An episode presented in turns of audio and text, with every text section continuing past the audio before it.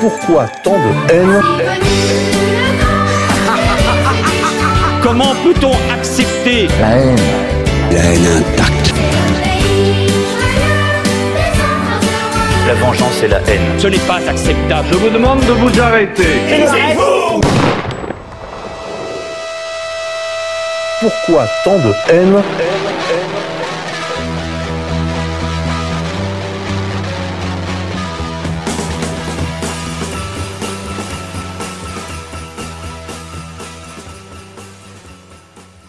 Chers amis auditeurs, bonsoir, bonjour, bienvenue sur les ondes de Égalité Réconciliation ERFM pour le cinquième épisode de votre émission, l'émission de la bête immonde, dont le ventre est toujours fécond.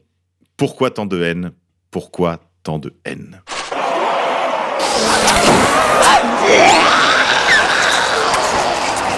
Cette émission, on se retrouve avec euh, notre confrère et néanmoins ami, euh, Pierre-Marie, animateur de l'émission Pavillon de chasse, pour une émission spéciale euh, sur les aspects les plus sombres, les plus ténébreux des années 60, 70 et pourquoi pas euh, 80. Alors évidemment, on va s'intéresser à l'épicentre de la civilisation occidentale pour ces années-là qui étaient les États-Unis. En deuxième partie de l'émission, bien sûr, on parlera de l'importation des effets les plus néfastes, les plus nuisibles de cette contre-civilisation dans notre France, dans notre belle France d'aujourd'hui, en fait, c'est tout, nous arrive avec retard. Un petit mot d'abord pour vous demander euh, de prêter la plus grande attention à la santé de Égalité Réconciliation et de sa radio. Si vous voulez continuer de nous écouter, il faut nous soutenir.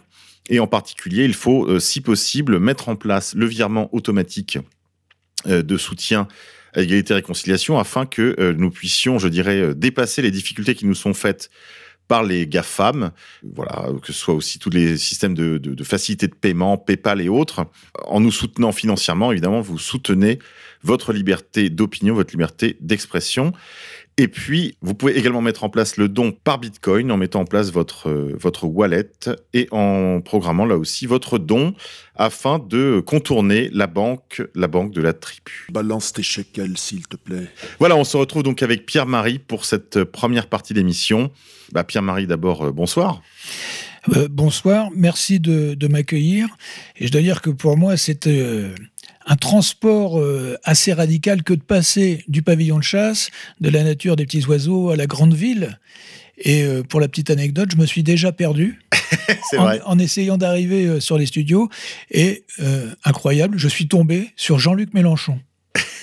Première rencontre, je passe devant le cimetière euh, Montparnasse, et là, euh, je vois qu'il y avait vraiment toutes les caméras, enfin tout- toute la toute la tribu des, journalistes et, rep- et reporters. Je demande euh, qu'est-ce qui se passe, quel est l'invité de la, la surprise partie.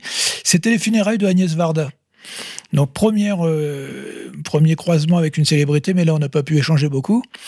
Euh, et puis ensuite Jean-Luc Jean-Luc Mélenchon. J'ai juste eu le temps de lui dire bah alors Jean-Luc on se promène. puis lui il, il est parti du côté de l'Assemblée. Oui, euh, c'est vrai que ça, l'ambiance ici est assez différente de Pavillon de chasse. Pavillon de chasse que vous pouvez retrouver évidemment sur les ondes de RFM. Une, une, une émission bientôt, euh, Pierre-Marie? C'est dans les, dans les tuyaux, une euh, spéciale white trash. Alors je sais que ça peut faire euh, peut-être un petit peu obsédé, mais euh, je vais consacrer un petit moment sur euh, le, le rap white trash, la culture white trash. euh, les, les- en gros, les gilets jaunes aux États-Unis qui n'ont plus aucun espoir et qui passent leur week-end à faire des concours de dérapage dans la boue avec des nanas en string.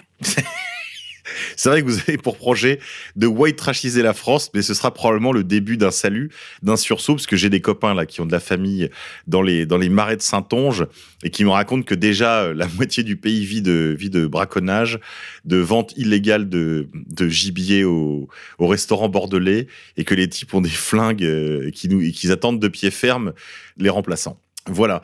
Euh, What Trash Isons la France, c'est un bon projet. Bah, D'ailleurs, je vous remercie parce que c'est la première fois qu'on se voit de, de visu pour vos chroniques toujours, euh, bah, toujours, euh, oui, toujours.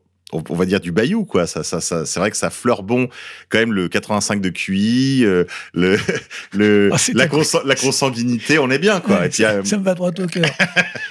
je crois sérieusement qu'on est, euh, on est à une bifurcation. Effectivement, avec les gilets jaunes et tout ce que ça secouait, peut-être que le niveau de conscience va s'élever. Il y a beaucoup de choses qui sont en train de se dire, mais en même, mais en même temps, il y a aussi toute une partie euh, des, Français qui sont dans une, voie de précarisation. Et je pense qu'on n'en est qu'au tout début. Donc, euh, bon, moi, moi j'attends de voir ce qui va se passer au niveau des week-ends et des concours dans la boue. Hein. Ça, on va voir. Ce sera intéressant, mais c'est vrai que je suis en train de lire la No Society de Christophe Guilluy, le géographe. Et bon, bien sûr, le livre était sorti avant la crise des Gilets jaunes, mais bon, tout ça, comme il l'écrit dans ce livre, est inscrit dans le temps long. Pour reprendre cette euh, belle expression du, du, de l'historien Brodel, le temps long et il avait d'une certaine façon prédit euh, cette crise des Gilets jaunes. On savait qu'elle viendrait, on ne savait pas quand. Et c'est vrai qu'ici, on se félicite de tout cela, on les encourage, on essaie de leur, euh, humblement, de leur donner quelques indications. Donc, puisqu'on vient de les évoquer, je, pourrais leur donner quand même encore une fois comme à simple titre indicatif, voilà, les, quelques idées sur euh, les ports de Nantes, Saint-Nazaire, Marseille, Le Havre. Et puis, euh, pour ce qui est de l'île de France, le, marché international de Ringis, je crois que c'est là que se passe le, que, ça, que ça se passe. Voilà, c'est là qu'il faut être. Donc, chers Gilets jaunes, vous êtes moins nombreux, alors soyez plus malins. Et puis, il faut être vraiment aux aguets parce que euh, vous venez d'évoquer le temps long de, de, Brodel. Il se trouve que Macron l'a également évoqué pendant son, son discours euh, au dîner du CRIF. C'est-à-dire que tout le monde est un petit peu sur les mêmes, euh, les mêmes notions. Simplement, bon, on se doute bien que du côté de l'establishment, euh, c'est pas pour faire euh, progresser la cause de l'émancipation humaine.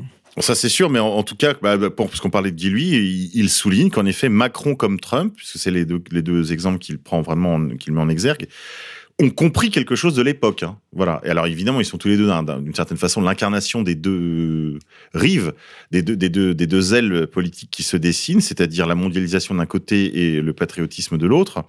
Mais euh, il, il avait l'air de dire que Macron avait l'intelligence tactique, l'intelligence historique, l'intelligence stratégique aussi de, bah, de porter finalement les intérêts de la classe qu'il représente et qu'il a mis là.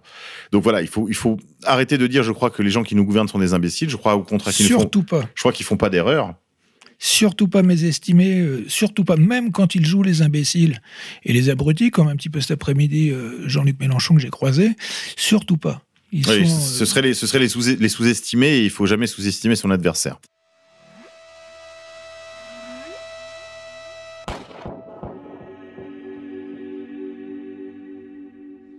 Alors Pierre-Marie, quelle est la bonne nouvelle qui a retenu votre attention ces dernières semaines, ces derniers mois? Euh, je, vais, être sur un petit bonheur, comme on dit sur France Inter. Euh, c'est le prochain concert que je vais aller voir. Pour moi, ça c'est une bonne nouvelle. C'est un groupe qui s'appelle Judea. Alors attention, hein, je, vous le, dicte, G-U-E-D-A, et c'est un groupe italien qui fait du glam rock euh, années 70, et euh, je me réjouis d'y aller euh, d'ici euh, deux semaines, parce que ça fait partie de ces groupes, donc ce sont des, des jeunes, hein, c'est pas des, dinosaures de l'époque, donc ils ressuscitent une époque, le temps de 40 minutes, là c'est carrément la forme du pantalon, les, les, cha les, chaussures, donc on a vraiment l'impression d'être en 72 73, quelque part entre T-Rex, euh, Slade, tous, tous, ces groupes 70s. Donc voilà, ça c'est euh, la chose positive que, que j'ai en, en, ligne de mire. Je vais aller à ce concert-là.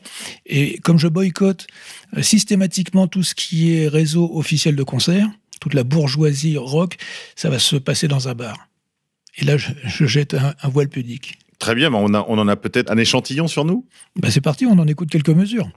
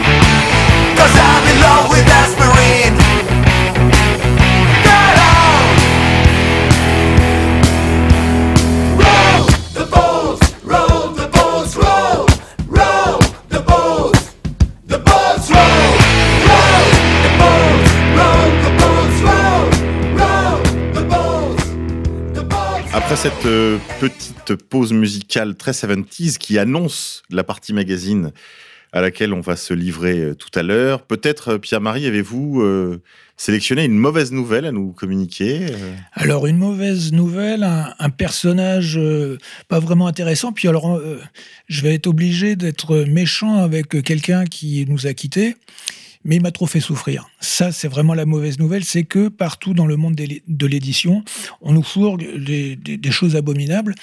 Alors là, en l'occurrence, il s'agit d'un livre de Max Gallo. Ah, alors, attendez, Pierre-Marie, parce que là, je crois que vous, je sais que vous en foutez des rubriques, mais là, je crois qu'en fait, c'est votre con du mois. Il s'appelle juste Leblanc. Ah bon, il n'a pas de prénom Je viens de vous le dire. Quand on est con, on est con.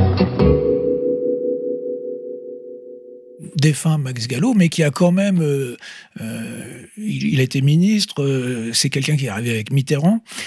Et donc, quelqu'un m'a offert une biographie qu'il a écrite, celle de Richelieu. Je m'attendais à découvrir plein, plein de choses intéressantes. Et véritablement, page après page, ça a été extrêmement dur parce que les personnages sont mal campés, l'histoire est resserrée au minimum, on ne comprend pas les enjeux, on ne comprend pas les luttes, euh, on est juste sur une espèce de, de bande dessinée assez simple. Et donc, on- au bout d'un moment, la question se pose est-ce que c'est vraiment euh, Max Gallo qui a écrit? Est-ce que c'est un écrivain? Et on- on- Pour être clair, on sent le nègre. Commence à me parler poliment. Bon, alors après, moi, j'ai pas de rense- j'ai pas plus de renseignements. Attendez, Ouais, parce que là, je sens la brigade de censure qui va sauter à bras raccourcis. Le nègre, entendu, c'est euh, hein, deuxième exception du dictionnaire Larousse, entendu comme quelqu'un qui écrit pour vous. hein, Voilà. voilà. Donc, euh, il n'y a aucun rapport avec Monsieur l'ambassadeur. hein. Ce que, ce que les Américains et Anglais appellent un ghostwriter, un, écri- Voilà. un écrivain fantôme.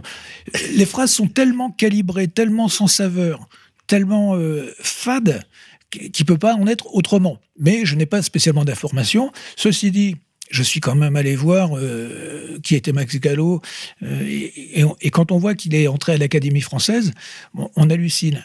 Or, il se trouve qu'il y, avait un, article, quand j'ai fait cette revue de presse sur Max, Gallo, qui mentionnait lourdement le fait qu'on avait accusé d'utiliser euh, des nègres, justement. Et là, à mon avis, il en, a utilisé ca- ca- carrément un, bateau négrier complet, si, si c'est si c'est le cas, parce qu'il a une œuvre euh, colossale. Il y a 200 livres. Alors, les, les plus jeunes ne se souviennent pas de qui est Max Gallo, mais il a été une personnalité importante de la vie intellectuelle et éditocratique parisienne, euh, on va dire il y a une dizaine, une quinzaine d'années, puisqu'il a été euh, d'abord, comme vous le disiez, il est venu dans les valises de Mitterrand, mais il était d'abord un écrivain quand même philo-communiste, il était Absolument. oui. proche du Parti communiste. Un niçois. Il était ensuite, on va dire, la- une des cautions intellectuelles de l'aile gauche du Parti socialiste. Puis, enfin, il a fait la campagne. Il était même le président du comité de soutien de euh, Jean-Pierre Chevènement en 2002, année où Jean-Pierre Chevènement était le troisième homme, euh, tellement qu'il s'est retrouvé évidemment quatrième derrière, euh, donc de- derrière Chirac, Jean-Marie Le Pen, euh, Lionel Jospin. Et puis ensuite seulement Jean-Pierre Chevènement, qui était une belle campagne à l'époque, une belle campagne d'union des blancs et des bleus. Vous qui venez de l'Ouest, Pierre-Marie, ça vous parlera. Les blancs, entendus comme les royalistes, Bien les sûr. monarchistes, les voilà, les, les héritiers de l'action française. Et puis euh, les bleus, c'était euh, les jacobins, les, les, les hussards noirs, euh, les péguistes, les, les défenseurs de l'école, avec euh, euh, des éléments de la tribu de Lumière euh, aussi distingués que euh, on, on peut se imaginer. Voilà, des gens comme Finkielkraut, Elisabeth Lévy, Paul-Marie Couteau, euh, qui était plutôt lui justement entre les deux mondes. Et puis des anciens d'Action française, dont j'étais puisque j'ai fait cette campagne. Mais c'est vrai qu'aujourd'hui, ça paraît très très loin. C'était il y a presque 20 ans.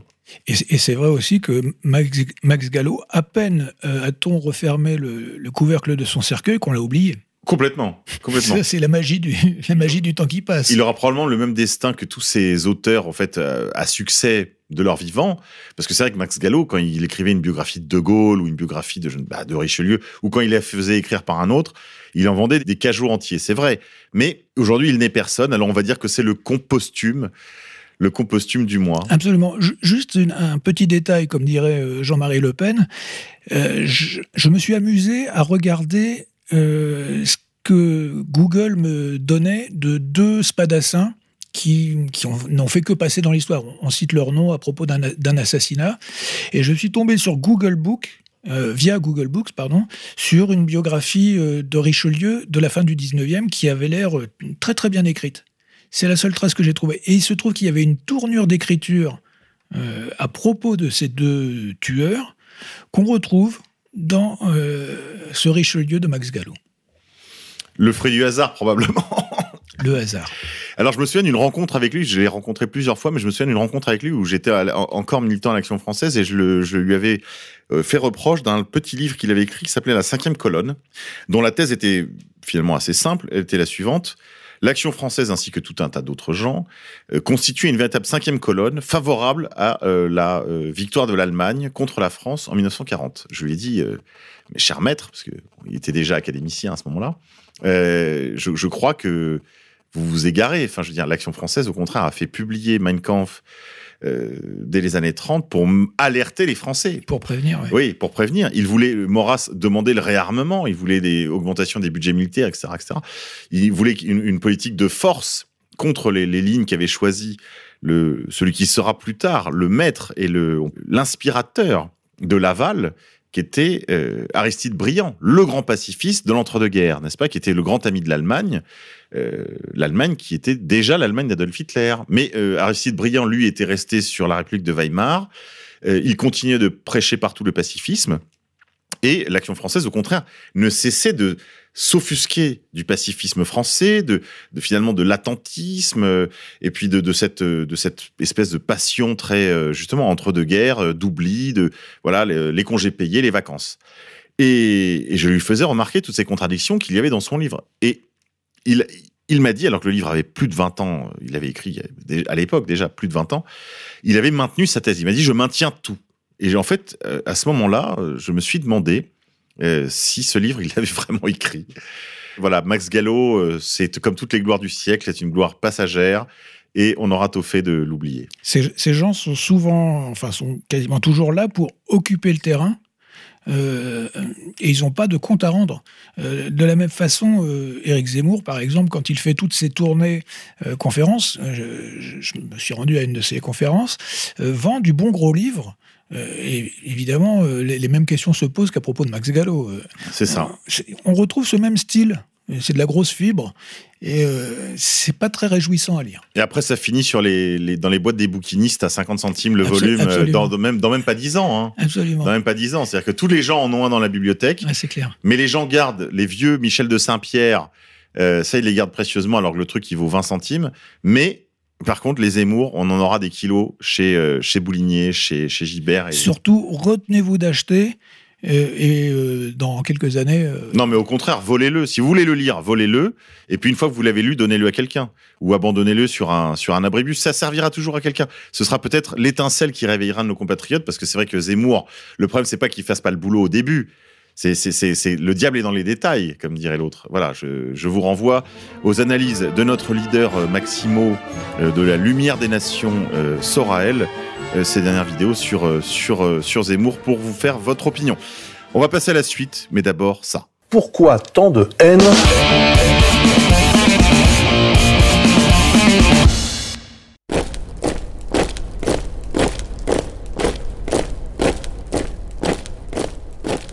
Alors Pierre-Marie, euh, voilà, euh, on est dans son cinquième volet de euh, Pourquoi tant de haine, l'émission de la bête immonde.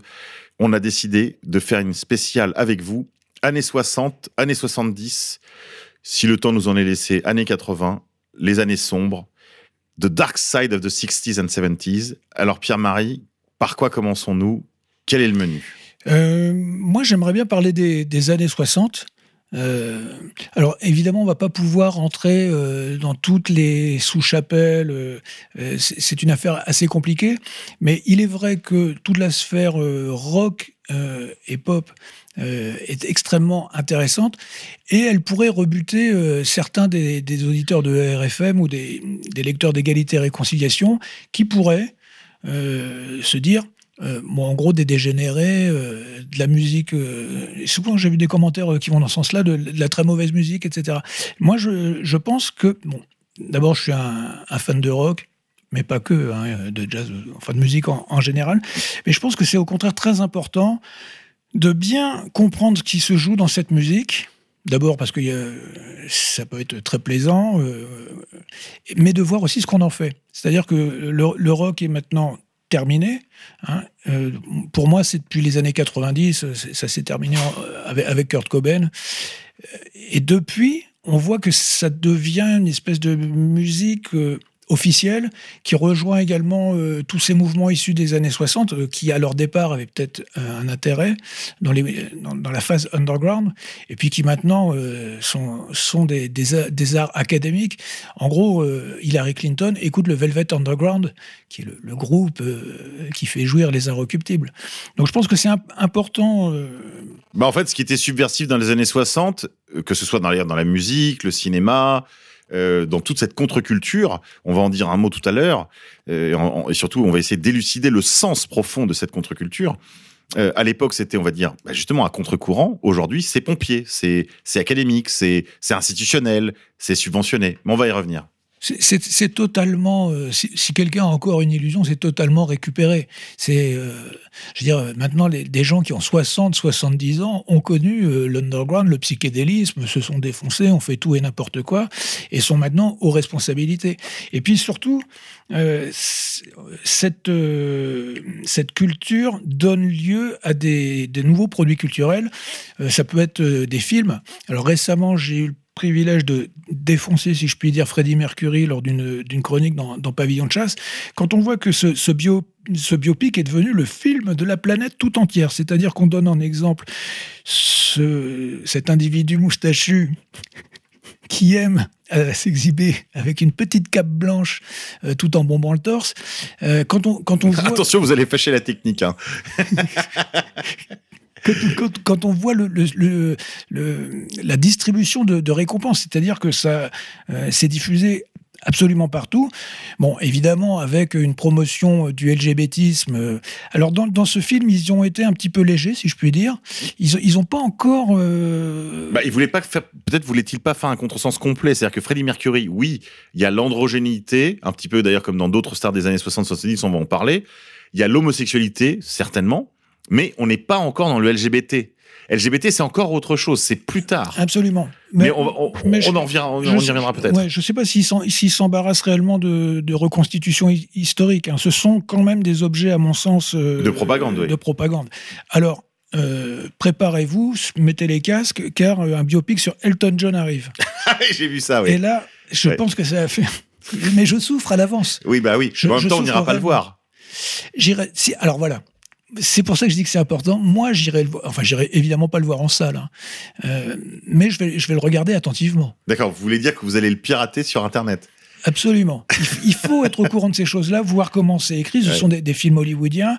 Ils, pro- ils propagent ce- cette religion universelle. Euh, c'est- évident. Quand on, euh, quand on voit tout, que ce soit des biopics, au-delà de ça, d'autres films de, fiction, on peut pas douter qu'on est l'objet d'une expérimentation euh, très très lourde. On va faire une émission ici, je ne sais pas encore, je peux pas dévoiler encore qui seront mes invités, mais on va faire probablement une émission avec du gros lourd, du gros lourd qui tâche sur Hollywood et sur les, les, les, aspects un peu sombres d'Hollywood, ses origines, ses animateurs, ses financiers, ses projets, ses collaborations, aussi bien que le département d'État, que le ministère de la Défense américain. Voilà, et puis euh, ses liens aussi avec la haute banque, euh, avec la finance. Et puis avec, je dirais, le, le, le projet mondialiste, et puis le, le- on pourrait presque parler même de projet messianique, et la façon, en fait, dont tout cet imaginaire se diffuse dans les populations par le biais du cinéma. Comment finalement Hollywood a réinventé l'Amérique, il a réinventé à sa, l'a conformé en fait à son propre imaginaire. On ferait une émission uniquement là-dessus. Mais, euh, mais sans, sans déflorer le sujet, quand même, Pierre-Marie, euh, continuez. Oui, euh, il y a une vraie industrie culturelle qui, au début, était dans les marges et qui, progressivement, finalement, a pris le pouvoir avec cette génération du baby-boom et qui, aujourd'hui, est dans les institutions. Mais c'est toujours, comme ça que, ça se passe. On, démarre dans l'underground le plus complet. Il y a, de l'énergie, il y a de la créativité, de l'invention. Et puis, euh, petit à petit, si euh, les idées, les esthétiques s'imposent, forcément, la bourgeoisie ou les bourgeoisies, tout ça, c'est c'est pas d'un seul bloc, euh, s'en empare. Et, il- suffit de voir maintenant euh, les, bourgeois d'aujourd'hui. Ce ne sont pas euh, ceux du, du 19e siècle ou, les gars des années 50. Oui, il y y, a plus ces vertus, on va dire, paternelles de d'économie, de sobriété, de travail, Ah de de de- de- euh, voilà, on est au contraire, comme le- l'explique le maître euh, de, de, de notre euh, conducateur euh, Kluskar, sur oui. euh, sur le sur le, le capitalisme de la séduction. On voit que la nouvelle bourgeoisie s'est emparée en fait de ces codes contre-culturels pour libérer les deux grandes figures du consommateur que sont la femme et le jeune. Donc, c'est-à-dire, comme le disait Tikkun, là, ceux qui ont été accusés de terrorisme là, par, par le ministère de l'époque, c'était encore euh, euh, Sarkozy. Euh, on se souvient donc de, de, de Tarnac. Oui. Tikkun, Oui, Tarnac, euh, le, le comité invisible, qui avait donc écrit ce très beau livre que je vous recommande vraiment d'acheter. Ça coûte 3,50 euros, je crois, chez, chez Mille et Une Nuits. Vous pouvez même le faire livrer chez vous. Théorie de la jeune fille. Voilà, avec ces deux grandes figures finalement du bloom du capitalisme que sont le jeune et la femme conjoints dans cette figure de la jeune fille, c'est-à-dire vraiment bah, la starlette. Et en fait, on veut faire des jeunes filles de nous tous. Enfin, je veux dire, on peut être une jeune fille de 60 ans et être un homme. hein. Voilà. C'est- Cette histoire n'a jamais cessé tout du long du XXe siècle, hein, à partir de, dirais, le début des années 30, avec le, le jazz, avec euh, tous les mouvements de mode. Alors, petit, euh, petite salutation au mouvement de mode expliqué aux parents, que j'ai relu récemment. C'est vraiment euh, un livre qui tient la route. Si d'ailleurs on veut comprendre un petit peu ce qui s'est passé également en France avec les tribus, tout, tout ce qui a rapport au, au code de vesti vestimentaire, etc. Donc c'est un- livre. Bah, les tribus urbaines qui sont toujours en fait un- l'univers qui est entretenu pour pouvoir y puiser justement sans fin de nouvelles marchandises. Absolument. ouais. Et, et- et les décliner, je dirais, de façon kaléidoscopique pour pouvoir toujours euh, métisser, combiner, recombiner euh, toujours en fait la même marchandise. euh. Alors, tout, tout cela se fait également sur la désagrégation de l'ancien monde. Si la religion catholique ou le monde chrétien avait tenu d'un bloc, mais là on peut toujours rê- rêver, et bien évidemment cela n'aura- cela n'aurait pas laissé place à cette prolifération. Et c'est pour ça que la mode, les mouvements de mode, toute la pop culture est d'une certaine façon une nouvelle religion. Freddie Mercury est un saint. Et là, euh, tout le monde doit se prosterner. C'est une star. Et je me souviens que lors de la messe de- des, des rois mages dans la, dans la liturgie orientale, on- justement on répudie le culte des étoiles comme étant un culte idolâtre. Or, il n'y a pas de période plus idolâtrique que la nôtre, puisque justement, elle rend un culte aux stars, danse avec les stars. Alors ça, c'est vraiment quelque chose qui, euh, qui marche euh, de pair avec la rock culture, la pop culture. C'est vraiment l'idolâtrie. Euh, et donc on, le voit bien par exemple avec les, les Beatles qui ont commencé comme de braves garçons et qui n'ont cessé d'être érigés euh, à, des, à des hauteurs. euh, ce sont des, des pharaons. Euh, je ne sais pas si des, beaucoup d'êtres humains ont eu ce type de destin, c'est-à-dire de, de recevoir l'adulation d'une- planète entière. D'être des dieux vivants, en fait. Absolu- absolument, oui. Et, et pour- Divinisés de son vivant. ben, John Lennon, pour moi, est véritablement une figure euh, à la fois euh, intéressante et, inqui- inquiétante. Au, début, on a affaire à un, un petit prolo de Liverpool, qui est un peu bastonneur, euh, qui, euh, voilà, qui, qui a, son franc, qui a le, le franc-parler. qui- Bon, évidemment, alors, précision, dans toutes ces affaires-là, il faut savoir faire la part du talent. Euh, ces gens-là sont toujours extrêmement talentueux, hein, même si ce sont des, des chansons de trois minutes écrites avec une grammaire assez limitée ou, ou en tout cas bien connue, par exemple euh, à partir du blues, de la country. Euh, mais néanmoins, ce sont des gens qui euh, sont sur le marché le plus compétitif au monde, le, marché de, pour devenir star. Euh, il y a beaucoup, beaucoup de, can- de- de candidats au départ. Et donc, John, Lennon, on voit bien euh, qu'il, lui, a parfaitement compris euh, ce qui se jouait euh, dans les années 60, puisque assez rapidement, il envoie une petite pique contre la religion chrétienne en disant les Beatles se sont plus célèbres euh, que le Christ. Ça provoque un énorme scandale. Il a tout de suite compris, bon, évidemment, à l'époque, en prenant quelques précautions, mais il a tout de suite compris qu'on pouvait jouer avec ça.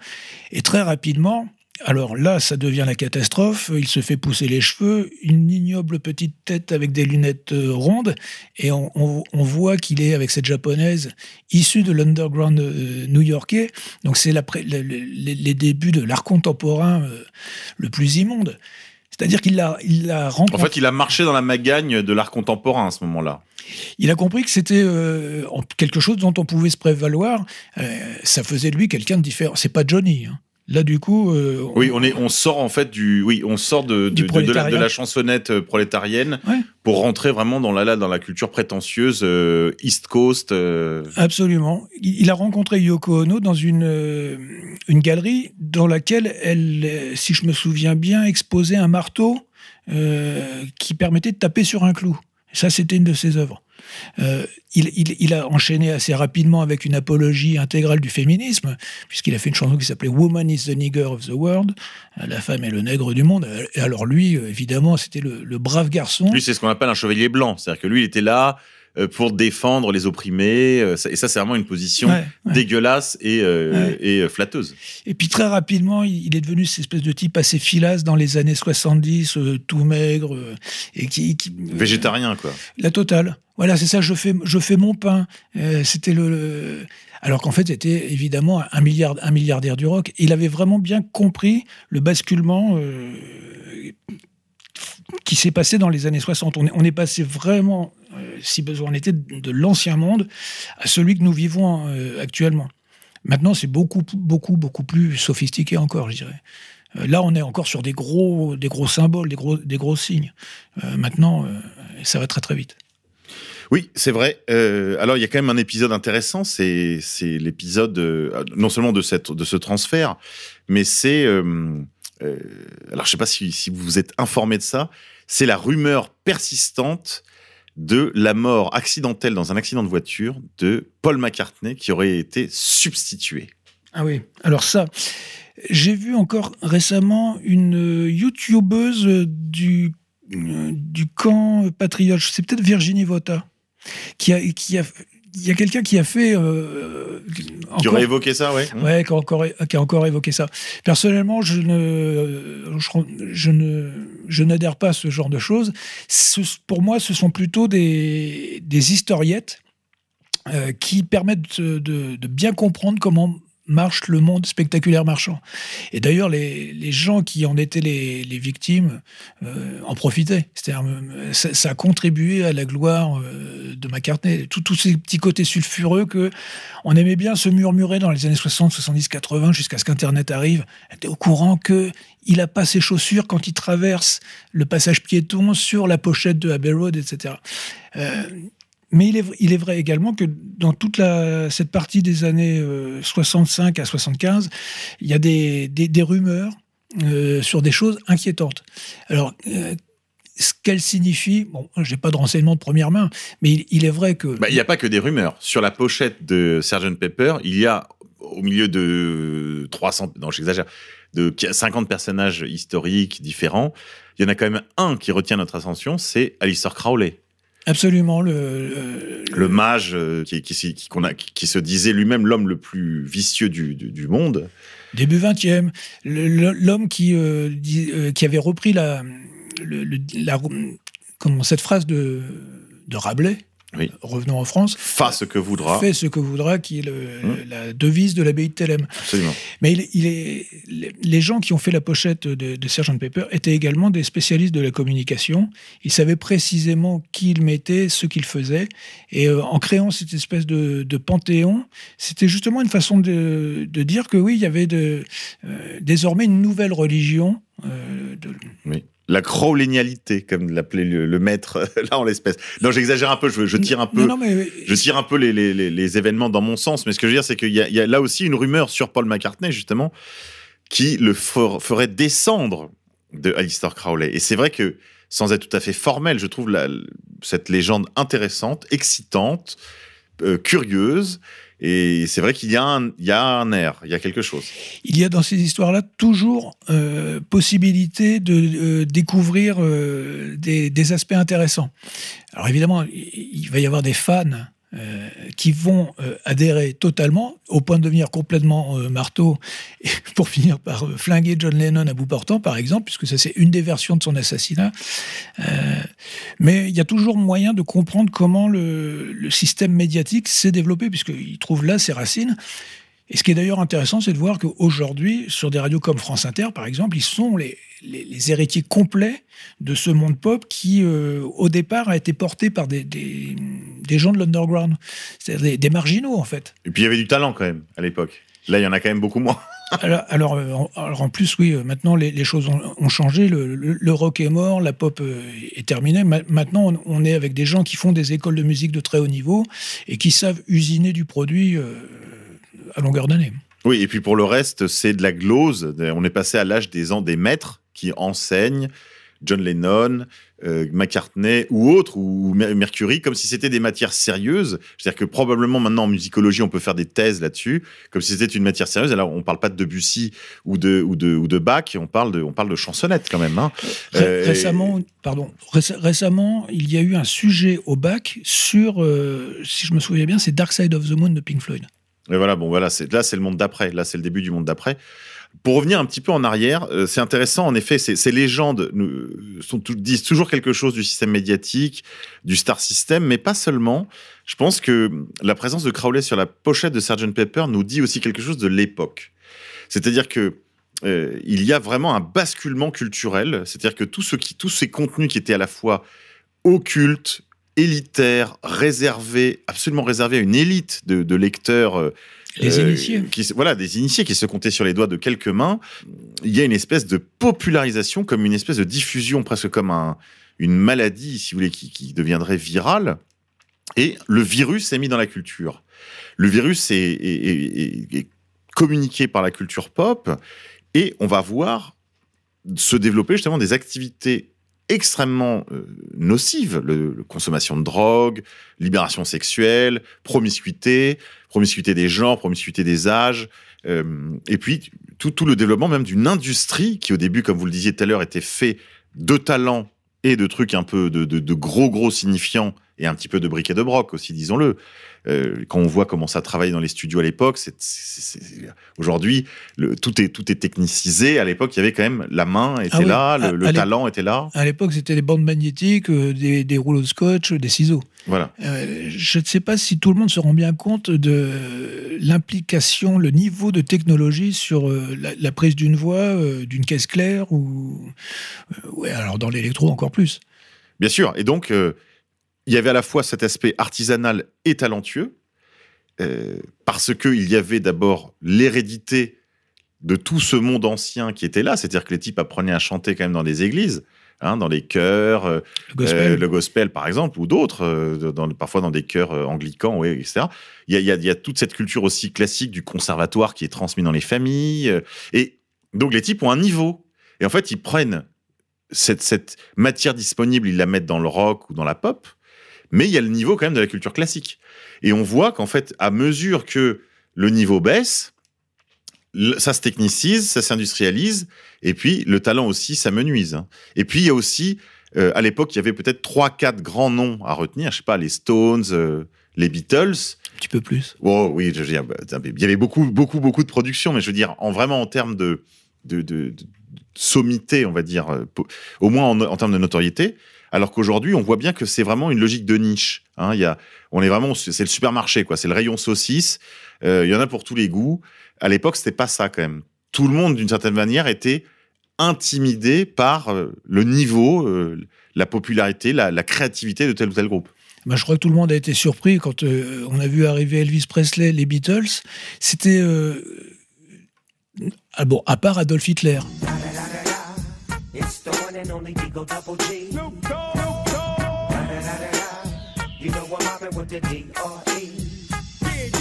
Qui a été une rockstar dans, dans, dans son genre et qui a vraiment marqué. Il a fait des, des- shows qui étaient assez. euh, je veux dire, qui prenaient bien les, les foules aux tripes. Bon, à part cette euh, école euh, pop dont on reparlera peut-être une autre fois, on n'avait jamais vu ça dans le monde occidental. Et c'est vrai que les, les, les gens ont pris les Beatles, les Stones, Jimi Hendrix pour des dieux et à qui on prêtait toutes les vertus, y compris celles d'une immense euh, technicité. Là-dessus, moi, je serais un peu plus mesuré. Je, euh, par exemple, John Lennon tout seul à la guitare sèche, ça reste euh, abo- abordable. Mais, Oui. mais, mais justement, dans, dans le monde de la pop, c'est ça qui est assez. Mais il était le premier aussi à faire ce qu'il faisait. Voilà. Il a été le premier. Il y a quand même le. Il y a une façon de le faire. Euh, on n'a pas besoin d'être euh, très technique. Il suffit d'avoir, comme on dit maintenant, et c'est absolument horrible comme expression, une empreinte vocale. C'est-à-dire que c'est le, le jingle hein, qui fait reconnaître la marque. Si, on a une empreinte vocale, bon, ben, on sait que c'est Étienne Dao.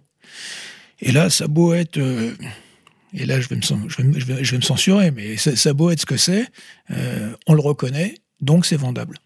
Euh, Lauride, par exemple, est un des premiers à être arrivé avec euh, un petit filet de voix grave. Et alors lui, il est vraiment symptomatique. D'ailleurs, je vais m'élever ici contre euh, la programmation euh, qui a été faite de John Cale dans euh, comment s'appelle cette émission là sur RFM. C'est l'histoire du rock, hein, c'est ça, qui a été en- entièrement consacrée. L'axe John- du rock. l'axe du rock. rock, pardon. Euh, qui a été entièrement consacré euh, à John Cale, mais je voudrais rappeler que le, le Velvet Underground emmené par Lettre de Lumière, qui est euh, Lauride, est vraiment le, alors le groupe qui est hyper valorisé par toute la gauche culturelle depuis 50 ans, euh, par les inrecuptibles. Alors Étienne Dao, euh, justement, ça fait 40 ans qu'il nous bassine avec le Velvet Underground. Et on prête à Lauride toutes les vertus. C'est à la fois un poète, un être cynique, Et un guérisseur. Ouais, un, espèce de, ch- de chaman, mais vénéneux. Alors, il est, en plus, justement, il y a, il y a aussi ce, euh, le lien avec la- l'art contemporain, puisque c'était un, j'allais dire, un petit giton, un, un protégé de Andy Warhol.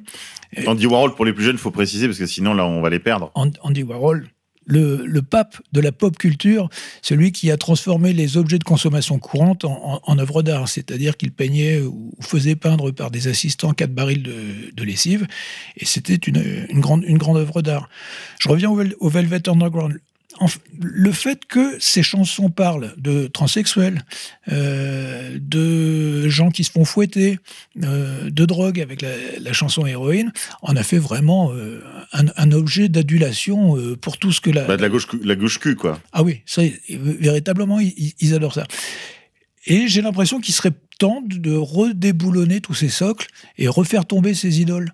Euh, et d'en finir avec. euh, Même si, même si vous reconnaissez que la musique est quand même euh, hyper stylée. Non, non, mais c'est un. Parce que moi, j'écoute très peu ça, mais, mais ça, j'écoute, vous voyez, par exemple. C'est là où il faut avoir un, une espèce de, de mental peut-être un peu. Souple, faut être, faut être, faut Non. être agile. J'allais dire schizophrène. Souple. C'est mieux ça. C'est vrai qu'il faut avoir ce mental un petit peu souple. Bien sûr qu'il a un immense talent. Euh, déjà le talent d'avoir réussi. Euh, c'est la première chose. Mais c'est encore plus jouissif de les défoncer. C'est-à-dire lui, euh, John Lennon, Serge Gainsbourg dans son genre, euh, je pense qu'il y a, un, champ de, créativité pour euh, remettre, remettre tout ça en question. Le temps de la proposition de nouvelles formes est venu. Si on s'en réfère aux travaux de Mircea Eliade, il nous explique que avant une nouvelle création, il y a un moment de chaos. Il y a un grand chaos. Avant la création du monde, il y avait un grand chaos. hein. L'esprit planait sur les eaux. Ces eaux, c'est les eaux du chaos, du désordre. Et avant que n'émergent de nouvelles figures, de nouvelles formes, il y a ces eaux chaotiques. Eh bien, ces eaux chaotiques, nous les avons depuis 30 ou 40 ans. C'est l'art contemporain, justement, qui nous annonce et, et elles- elles ne cessent de s'annoncer, ces nouvelles formes, et on attend qu'elles émergent. Mais il faut que vous y aidiez vous-même, en prenant la plume, en prenant vos guitares, en écrivant, en publiant, en produisant, en peignant, en sculptant. C'est vraiment le, défi qui est lancé à notre génération, c'est d'aider à l'accouchement d'un monde nouveau qui sortira des eaux du désordre de ces années 60-70 dont on, on s'entretient avec plaisir avec euh, Pierre-Marie ce soir. On va peut-être faire une, une petite pause avant de passer à la deuxième partie de l'émission. Ah ben, je vous propose d'écouter euh, Rocky Erickson avec euh, une espèce de balade étrange qui s'appelle I Have Always Been Here. J'ai toujours été là. Vous jetterez un coup d'œil sur les paroles, c'est l'archétype même de la chanson hippie psychédélique dégénérée qui probablement, parle de cultes anciens et euh, de, choses assez démoniaques. Un petit mot sur Rocky Erickson. Il était leader d'un groupe qui s'appelait le 13 Floor Elevator, l'ascenseur du 13e étage, et il est rentré dans l'histoire pour avoir utilisé pour la première fois le mot psychédélique. Euh, le, premier album s'appelait le, le Psychedelic Sound of the 13th Floor Elevator. Ce, sont des, Texans de la génération de, de, ZZ Top, quand ils étaient jeunes en tout cas. Et ces gens-là ont vraiment été percutés par l'époque euh, de la drogue, de la libération. Et Rocky Erickson est devenu assez rapidement complètement fou, au point qu'il a fallu le mettre dans un hôpital psychiatrique et lui faire des électrochocs. Il en est ressorti et a publié toute une série de disques euh, assez étranges où il parle de, de Lucifer, de zombies, euh, de, de, culte maudit. Donc on va, on va écouter cette chanson. Il, il, était également en lien avec Anton LaVey, euh, qui est euh, le, le, pape du satanisme californien. Euh, alors je précise que Rocky Erickson euh, a été euh, officiellement tamponné schizophrène, qu'il a fallu le soigner et que à l'heure actuelle c'est un vieux un vieux monsieur qui respectable. Fait... Ouais, oui, respect. Je, je pense qu'il euh, y a eu beaucoup de victimes. Euh, ah, oui. Il ne faut pas imaginer que, ce, que dans les affaires de, de sorcellerie, de, de, de, culte secret, les gens sont tous euh, de flamboyants euh, sorciers. Il y a eu des victimes, on va en parler en deuxième partie d'émission. Merci Pierre-Marie. Everything is familiar, being here with you. All you've ever had before you've had to understand. Now all you have to do is want to have at your command. I have always been here before, allowing my mind's call of. Incorporate never stops this flow. I have always been here before. That that is pleasing, that that is real, that that is forever keeps filling, never filled. Alors on reprend après cette euh, pause psychédélique euh, très très euh, dans le thème de ce soir, puisque je vous rappelle, on parle des années 60 et 70, les années sombres, ou au moins les aspects sombres de ces années-là. Amérique d'abord, puis en deuxième partie, on parlera de la France en conclusion de cette émission. Mais puisqu'on on le disait juste avant la pause, Pierre-Marie, est-ce qu'on peut dire un mot? Puisque tu as cité le cas de, de Anton Lavey, pape de l'église de Satan, qui était un disciple de Crowley, dont on a rapidement évoqué la figure en parlant des, des Beatles tout à l'heure. Euh, on peut pas parler des années 60 euh, sans parler de, de, justement de ces aspects sombres qui, qui, ont marqué durablement, puisque tu parlais tout à l'heure des années 90. Je me souviens d'un t-shirt que portait euh, Axel Rose, le chanteur des Guns N' Roses, ah, avec le, le, le portrait de, de Charles Manson. Alors Charles Manson, le, le on, on, on, le considère comme un tueur en série alors qu'il n'a pas de sang sur les mains. Non, absolument, oui. Qu'est-ce qu'on peut dire de, de d'abord des épisodes, peut-être rappeler ce qui s'est passé, et qu'est-ce que ça a représenté dans l'Amérique puritaine des années 50, 60, cette sortie de l'Amérique de papa pour rentrer justement dans cette Amérique à la fois plus féminine, plus noire, plus jeune, plus rock, plus plus déglingue? Alors moi, ce que je trouve formidable, vous le disiez, euh, Charles Manson n'a tué personne, mais mieux, c'était un postulant au Star System. C'est-à-dire que, bon, évidemment, avec euh, une enfance erratique, enfin là, il y a, des, vrais dossiers, mais quand il s'est euh, pointé en Californie, c'était avec un répertoire et il a commencé à enregistrer des maquettes pour faire partie de groupe et il a fini, il devait être assez convaincant, il a fini par approcher des gens qui sont devenus euh, de, de, grandes vedettes de l'époque. Il était plus ou moins ami avec Neil Young, qui a proposé les maquettes de Charles Manson à, son, à sa maison de disques. Il a réussi à s'approcher euh, et à être ami avec je ne sais plus quel membre des Beach Boys. Et en fait, on, on voit bien que euh, bon, cette figure de, de délinquance aurait pu être une rockstar. Et tout comme euh, John Lennon, par exemple, aurait pu être euh, peut-être euh, un, un espèce de gourou satanique. Les, les rôles sont interchangeables. Et alors encore mieux, tous Et ces... justement, Charles Manson a peut-être réussi sa carrière de rockstar parce qu'il est, il, il- il est sur les t-shirts des rockstars. C'est clair. Il inspire même des, des- des personnalités comme euh, Marilyn Manson, qui a fait son nom euh, donc à mi-chemin entre euh, Marilyn Monroe et Charles Manson. Mais d'abord, qu'est-ce qu'il est, De quoi, mais- de quoi mais- il est coupable? De quoi on l'accuse? Ah ben, on, on l'accuse d'avoir inspiré euh, un massacre avec euh, plusieurs morts à la clé. Et, et cette, euh, cette aff- donc en fait, Charles Manson et toute une bande de joyeux hippies euh, s'étaient euh, installés dans une ferme qu'on leur prêtait, une, une propriété. Évidemment, tout le monde se défonçait et c'était l'époque des communautés. Donc il y avait également Communauté des femmes, communauté des enfants, Voilà, communauté de la drogue. Sexualité libre, euh, la, mais alors vraiment la, to- la totale.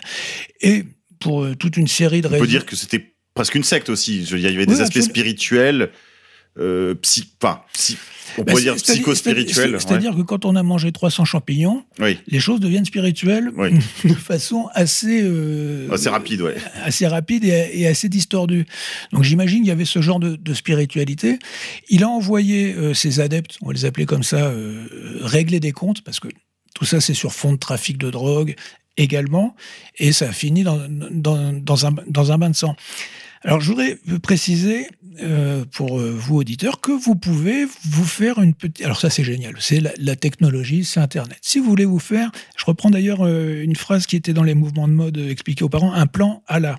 Si vous voulez vous faire un plan à la, Man- à la Monson, vous tapez Ram, Ram Roder, R-A-M-R-O-D-E-R, j'ose pas le traduire, Ram Roder, et vous y verrez un film euh, porno soft. Euh, c'est assez léger, hein, euh, bon, à ne pas regarder en famille évidemment, qui a été tourné par toute la fine équipe de Charles Manson. Donc c'était avant le massacre, et on les voit courir à poil dans des, Dans la campagne dans californienne. dans la campagne californienne, il y a, une- il y a une rivière. Euh, Les nanas ont, ont ces espèces de- de- d'horribles têtes de californiennes babacool des années 60. Et, euh, Avec du poil sous les bras. Absolument, oui. ouais. C'est exactement ça. Il y a de la touffe et c'est- vraiment euh, euh, toute, cette euh, bande qui a basculé après dans, vraiment le grave et le sang, puisque ils ont quand même. alors qu'est-ce qu'ils lui ont fait? Ils ont tué la femme de Roman Polanski. Euh, qui était enceinte. Et Ils ont, ils ont débarqué dans, dans la villa, enfin c'est un, un- épisode célèbre, mais on peut les saisir dans ce film, la Ramroder, euh, avec un certain Bobby Beausoleil, à qui je voudrais faire un petit, euh, un petit coucou. Bobby Beausoleil, alors ça sonne très bien, hein. c'était un guitariste euh, qui, qui a d'ailleurs été un petit moment dans un groupe qui s'appelle Love, qui était un, groupe concurrent des Doors. Et en fait, Bobby Beausoleil s'est retrouvé embringué dans la, la Manson Family. Et à un moment donné, toujours dans une histoire de trafic de drogue, il a, tué en fait euh, son, pro- son professeur de musique, qui était également euh, fabricant de mescaline euh, dans sa villa. Pour donner une petite idée de ce que ça donne, ce précepte fais ce que tu fais ce que voudras. C'est-à-dire que c'est tout ce milieu euh, artistique qui en, qui en même temps euh, bricole dans la dope. Et ce que je voulais dire aussi tout à l'heure, c'est que ces gens-là finalement peuvent tout aussi bien être euh, des politiciens. Hein, la politique spectacle, c'est exactement ça. Il suffit juste de pas se tromper à, certains, à certains embranchements. Et donc voilà, Bobby Beausoleil a, a tué à coup de couteau, cette- donc toujours sur ordre de, Manson, hein, plus, ou moins. Et il était tellement défoncé qu'il est parti avec la voiture de la personne qu'il a assassinée. Et à un moment donné, il s'est endormi sur le bord de la route, enfin une semaine après. Donc il a, pendant une semaine assez, euh, assez psychédélique, j'imagine. Et donc il s'est fait arrêter. Il a pris euh, à perpétuité et dans les années 70, alors avec un aussi joli nom, Bobby Beausoleil, il, il a été obligé de se faire suprémaciste blanc en prison pour être protégé de- des autres gangs. Euh, Donc il y a des noirs, des chicanos. C'est-à-dire que le communautarisme, ils connaissent ça depuis longtemps. hein. Nous, on est en train de, de- découvrir ce, plaisir-là. Et la figure du suprémaciste blanc aussi, on est en train de bien nous la mettre. Mais lui, Bobby, il était obligé de- euh, d'a- d'adopter cette euh, posture-là. Mais comme euh, l'institution pénitentiaire est bonne mère, on lui a redonné une guitare, des amplis, et donc vous pouvez commander ce disque sur Internet. Ça, je trouve ça vraiment formidable. Le capitalisme ne laisse Rien de côté. Ah non, il non, laissera non, même pas non, les os. Non, non, voilà. Bon, alors, le, seul, le seul euh, problème pour Bobby, je dirais, c'est justement dans le monde euh, spectaculaire marchand, quand on a été mêlé à une affaire euh, comme celle de la, la famille Manson, on se prend un perpète réel. C'est-à-dire que là, ce qu'il a fait lui à l'époque lui aurait valu en France de Macron 5 ans ou 6, ou six ans de prison. hein. Ni plus ni moins, quoi. Bon. Euh, on tue quelqu'un à coup de couteau, tu ressors six, six ans après. Alors, euh, je vois qu'en ce moment, il y, a, il y a un procès, à, je crois que c'est à Rouen, euh, d'un Africain qui a découpé en rondelles et violé une jeune fille et, son, et son fiancé. J'attends le verdict pour voir si lui fera perpétuité. Mais alors pourquoi cette sévérité de la justice américaine par rapport justement à la France ou même l'Amérique d'aujourd'hui? Comment, comment l'expliques-tu? Ça, C'est parce qu'ils ont essuyé les plâtres? Alors évidemment, il y, a, il y a les sévérités traditionnelles de l'Ouest sauvage, hein, où euh, les, les peines peuvent tomber, mais c'est également euh, lié à la médiatisation de ces affaires-là. Tout du long des années 60, Enfin, avant qu'il ne le fasse, personne ne, ne trucidait son voisin euh, sur des affaires de mescaline et tout ça. C'est ça que tu veux dire? C'est peut-être le côté, euh, je, je dirais, la, la romance qui, le, le scandale en fait. C'est pas tellement le, c'est pas tellement le meurtre que, le scénario fonctionne. Un, un barbu euh, à cheveux longs, euh, complètement défoncé, avec une croix gammée tautée sur le front. Ouais, avec une croix gammée sur le front, qui est le petit détail qui, qui fait plaisir. Euh, c'est une histoire qui fonctionne. Et tout du long des années 60 aux États-Unis, il y a eu des, des affaires comme ça où on a à la fois la bonne histoire, et puis bon, ils sont quand même, ils sont quand même puissants. hein. Quand ils se lâchent aux États-Unis, c'est quand même quelque chose. Et puis surtout la médiatisation. Je vous renvoie au, au- au nouveau journalisme, au journalisme Gonzo, par exemple, Hunter S. Thompson. euh, qui- Réalisateur de Las Vegas Parno, par exemple, pour voilà, les plus jeunes. ouais. on, peut, on, peut, on peut voir le film avec euh, Johnny Depp. Johnny Depp, voilà. Mais à l'o- à l'origine, donc Las Vegas Parano, c'est un compte rendu euh, détaillé d'une convention. euh, mais euh, Hunter S. Thompson a, par exemple, de relaté les aventures d'un gang de Hells Angels. Et l'intrusion, par exemple, des Hells Angels dans le, le- le spectacle aux États-Unis, c'est quelque chose qui a complètement fasciné euh, les foules. Des types en cuir avec des têtes de mort, avec euh, euh, qui, invoquent Satan. Justement, Bobby Beausoleil, dont on parlait tout à l'heure, était en deal de drogue avec un, grou- un groupe de motards qui s'appelait les Straight Satans, c'est-à-dire les Satans stricts. Bon, et, donc. cette En fait, c'est pas si important que ça entre guillemets. Entre guillemets, je veux dire, ce sont des faits de délinquance. Mais alors, quand on les met dans la caisse de résonance, surtout aux États-Unis, en Californie à l'époque, c'était des, des- de véritables explosions. Et c'est là où euh, bien des gens ont su analyser euh, ce qui se passait, et puis après, euh, de façon à s'en servir pour d'autres fins. C'est c'est- c'est le storytelling, en fait, qui est maintenant utilisé par le, le- le dernier des, des conseillers euh, régionaux. Quoi. C'est vrai que toutes ces histoires ont, eu au moins euh, la vertu de mettre au jour euh, une vraie ingénierie sociale. Parce qu'en réalité, si on regarde euh, les, prémices de la contre-culture californienne, donc cette révolution crowleysienne, l'arrivée de la drogue, de la musique rock, pop, etc., il y a une base, le nom m'échappe là, mais c'est très facile à retrouver, une, base de la CIA en fait qui a servi de, on pourrait dire, de, pépinière en fait à tous ces talents du rock, de la pop, etc. Beaucoup des gens qui ont fait des carrières dans cette euh, industrie, que ce soit dans la musique, le cinéma ou, la contre-culture, ou je dirais même simplement euh, devenir des icônes pop, beaucoup d'entre eux avaient des liens avec l'armée américaine, avec le milieu du renseignement américain. Le premier nom qui vient à l'esprit, c'est évidemment celui de Timothy Leary, le, le pape du LSD, hein, euh, cette euh, drogue Ami de John Lennon. et oui, qui en plus, et, et qui lui, alors lui, on, on le sait aujourd'hui, travaillait justement avec euh, tout un ensemble d'instituts, l'Institut Tavistock, et tout un, tout un, on pourrait dire tout un appareil en fait de l'État profond américain et anglais aussi, qui s'intéressait à l'ingénierie sociale. D'ailleurs, il y a eu un petit épisode en France, Pont Saint-Esprit, un village où une expérience aurait été menée Oui, d'intoxication au LSD. J'en ai entendu parler. Pont Saint-Esprit, je crois, c'était dans les années 60. Alors après, voilà, on va, ça renvoie là aussi à la légende noire de ces années 60-70, mais Est-ce que c'était une intoxication au, à l'ergot de blé par le boulanger? Ouais. Parce que c'est ça le LSD originel, hein, c'est quand même l'ergot du blé. Bon, et ça c'est connu depuis les mystères d'Éleusis dans la, dans, la, dans la Grèce antique. Et les cas de possession au Moyen Âge euh, qui finissaient au bûcher. Voilà, donc euh, ça peut être très bien être un cas d'ergot du blé, une, une intoxication, ou était-ce une expérience euh, en, en- en plein champ, comme on dit maintenant, une expérience grandeur nature de la CIA Enfin, des, en tout cas, des choses ont été déclassifiées. Enfin, vous pouvez vous intéresser à l'affaire, c'est intéressant. Et là aussi, à l'époque, ça avait fait beaucoup de bruit, mais c'est vrai que c'est des choses qui aujourd'hui sont, sont presque quotidiennes, enfin, ce genre d'expérimentation sur les populations. Absolument. Ce, euh, que je sais, c'est que dès euh, 1942, avec euh, la Beat Generation, euh, qui est vraiment le... D'ailleurs, euh, on les appelait des hipsters à l'époque, et en tout bout de course, maintenant, le- on a le hipster français avec une grosse beubare et, euh, et des, et des tatouages, mais qui, lui, n'a plus aucune notion de d'où il Bah, vient. Là, là, là, c'est le simulacre. C'est-à-dire que les, les vrais premiers euh, Absolument. bah, hipsters, c'était, les, comme tu disais, la génération des beats, la Beat Generation. Ouais, le jazz, Euh, le jazz, c'est euh, c'est aussi des noms euh, Burroughs. Bon, Ginsberg. Ginsberg, et puis bien sûr le, chef d'entre nous, de- de- leur chef à tous, Kerouac, enfin chef si on peut dire, enfin celui qui les domine tous, qui Alors- était d'ailleurs français d'origine et, et qui re- re- revendiquait ses origines bretonnes et catholiques. euh, Absolument, il a même fait un, voyage en France et il a, il a été jusqu'à jusqu'à Brest.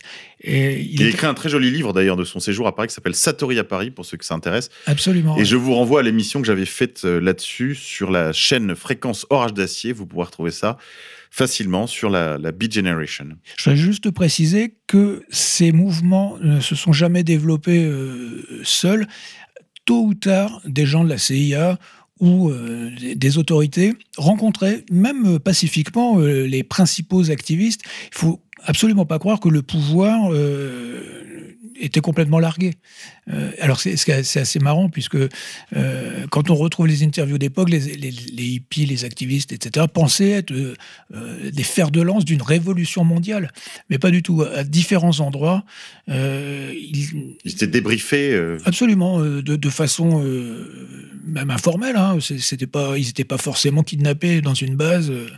Non, non, il y avait des discussions et, et, ils ont toujours été sous contrôle. Ça, il n'y a aucun problème là-dessus. Ce sont vraiment de fausses révolutions. Alors, ce qui, est- intéressant, c'est que les Américains ont voulu utiliser cette contre-culture pour contrer euh, les soviétiques sur le plan euh, mondial. Ça, Il y a un documentaire intéressant qu'on peut aisément se procurer sur YouTube, mais aussi un livre qui, je crois, s'appelle Les ingénieurs des âmes, euh, qui traite de ce sujet, de la guerre, la guerre froide culturelle, et la façon, puisqu'on parlait tout à l'heure de l'art contemporain, la façon dont la CIA s'est emparée de l'art contemporain et de toute la contre-culture, en fait, pour essayer de dresser un mur culturel face à ce qu'on pourrait appeler euh, les compagnons de route du Parti communiste, particulièrement en Europe. Et Bien ils, sûr, ont, ouais. et ils ont en fait euh, complètement mis la main sur la scène new-yorkaise, qu'elle soit d'ailleurs musicale ou, euh, ou artistique, pour finalement créer un contre-feu de gauche au socialisme réel euh, dans les pays soviétiques, en Europe, puisque l'Europe était quand même euh, un lieu de lutte, là pour le coup, intellectuel, politique bien sûr, mais aussi intellectuel et culturel. Et le choix s'est porté sur, on va dire, tous les courants qui avaient la faveur de la gauche, la gauche trotskiste, donc tous les courants décompos, art, art, contemporain, euh, euh, non art officiel hein, d'aujourd'hui, qui à l'époque étaient complètement évidemment dans les marges, mais il y a eu ce choix, non seulement de, de s'emparer de ces contenus, mais même de les financer. Je veux dire, euh, les, les cotes étaient euh, produites euh, à partir de, ex nihilo avec l'argent de la CIA. On peut retrouver tout ça très, c'est très facile sur toute la littérature qui touche à la guerre froide culturelle, justement, qui a commencé dès les années 50, puisque là, on a fait une petite incursion à rebours dans le temps, Pierre-Marie. Et désormais, la Documenta de Cassel, par exemple, est l'immense marché de l'art contemporain. Alors là, on ne fait pas plus Institutionnel. Oui, c'est c'est totalement impossible. Euh, c'est c'est vraiment l'art pompier, l'art officiel. Il faut, faut regarder ce que c'est la documenta de Cassel. C'est à vomir.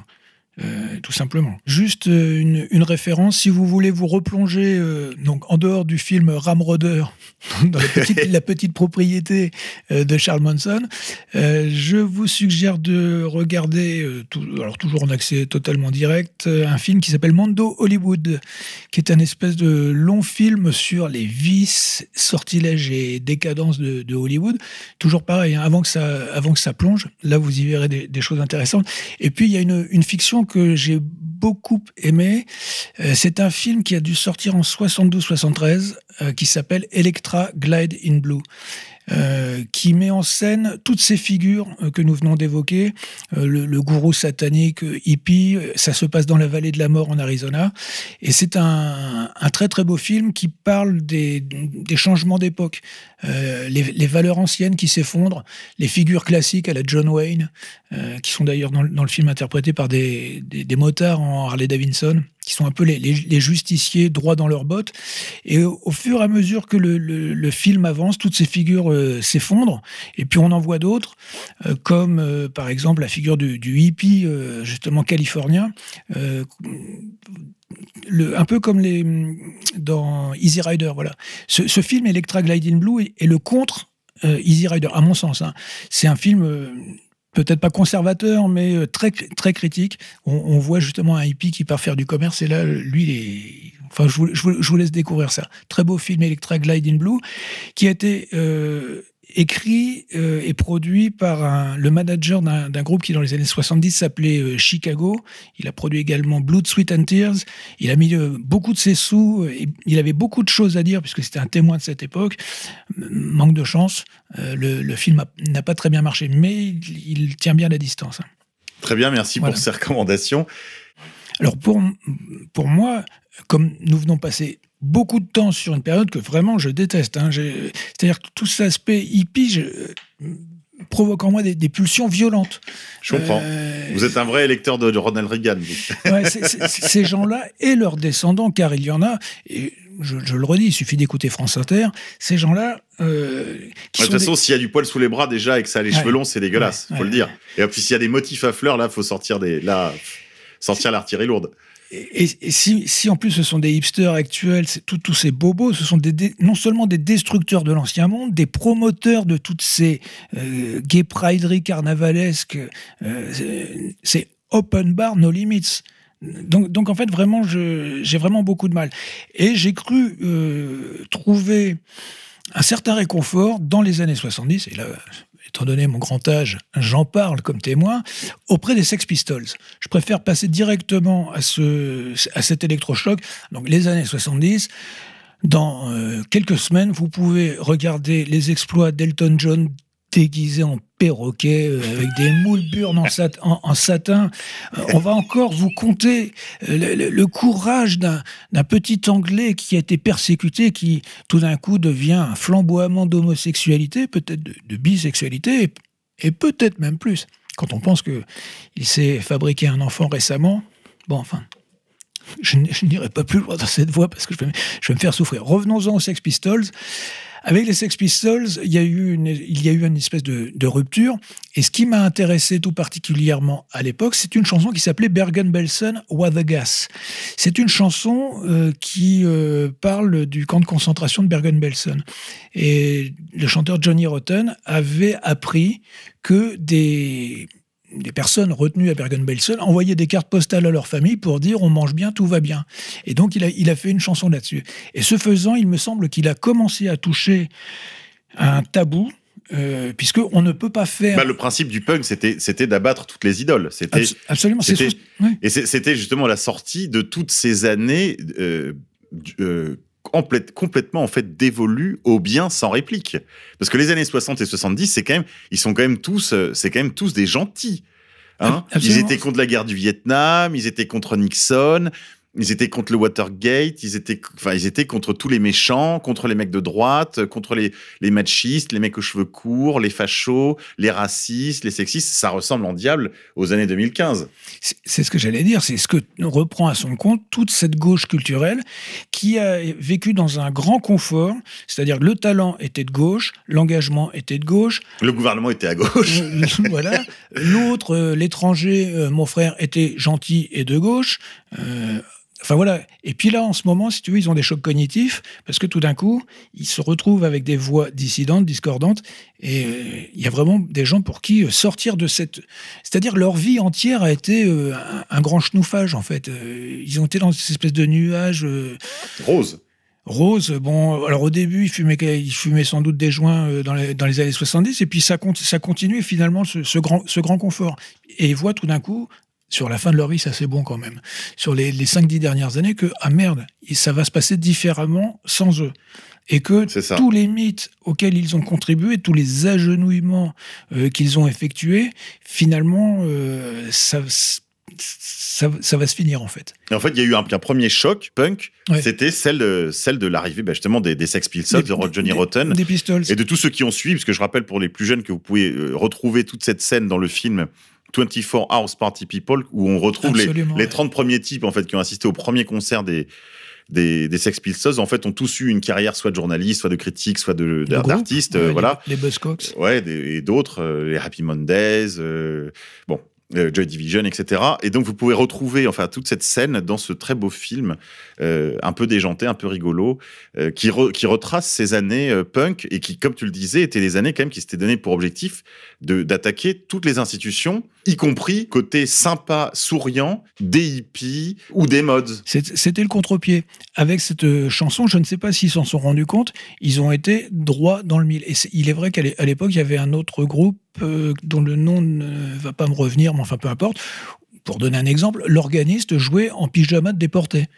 Alors, bah, Johnny Rotten, il était connu aussi pour ses t-shirts à croix gammée. C'était Sid Vicious. Ah pardon, Sylvie, excuse-moi, t'as raison. Son, as raison. son, son, son camarade. Vrai. Et c'est vrai que cette, euh, cette rébellion a rapidement été matée et, et dès les années 82-83, ça s'est calmé. On a sorti Shoah et on a édicté les, comment dire, les principes à, à ne pas dépasser. C'est-à-dire qu'on ne peut pas, euh, bon, alors évidemment plaisanter, Dieudonné s'en est rendu compte, mais on ne peut pas représenter, on ne peut pas se servir de ce matériau-là euh, n'importe comment. Il faut que ça soit euh, cadré. Donc assez rapidement. Il faut que ce soit caché quoi.